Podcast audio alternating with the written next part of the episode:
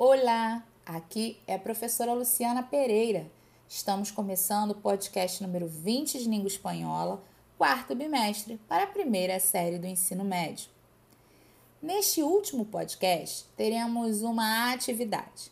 Após ouvir algumas explicações sobre os recursos pragmáticos, você deverá identificar qual recurso foi usado nos exemplos dados.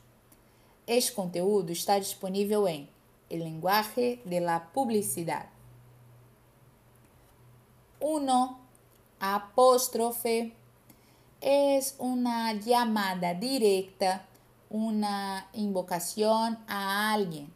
Aquí entenderemos que hay apóstrofe en los enunciados que se dirigen a la persona tú aunque esté elíptico el nombre o el pronombre personal en oraciones imperativas y o exhortativas.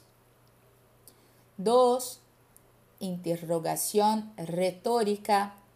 Es una interrogación que no espera respuesta y por lo tanto se convierte en una rotunda afirmación. 3. Doble sentido, ambigüedad, equívoco, enunciado que se puede entender de dos o más maneras por sí mismo o por el contexto en que se emite. 4.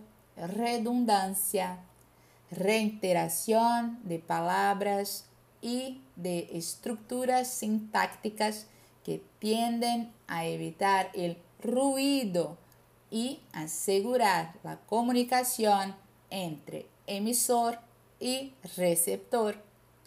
Con la intención expresiva, tienden a embellecer el mensaje o a sorprender. 5. Ironía consiste en dar a entender lo contrario de lo que se dice.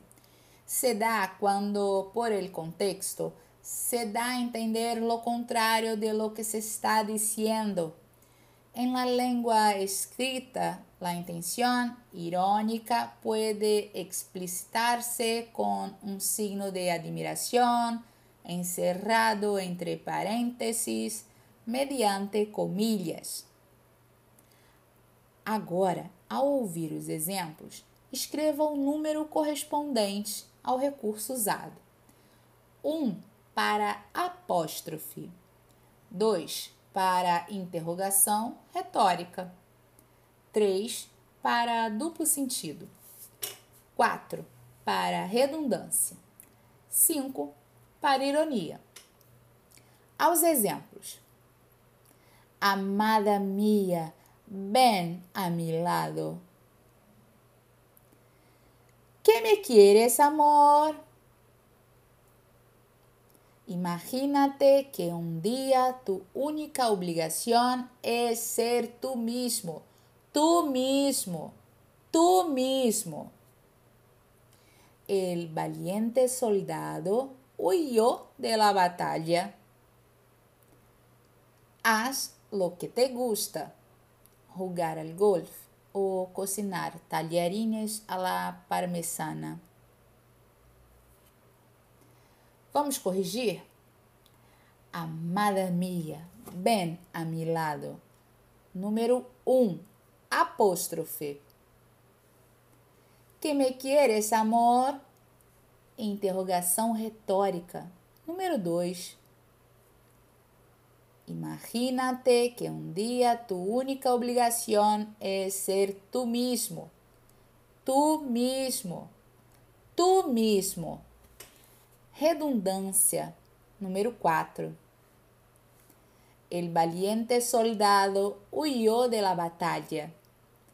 Ironia. Número 5. Haz lo que te gusta. Jugar al golf ou cocinar talharines à la parmesana. Duplo sentido. Número 3.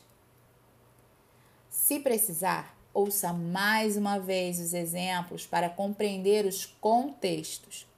Aqui encerramos o último podcast do quarto bimestre. Beijos!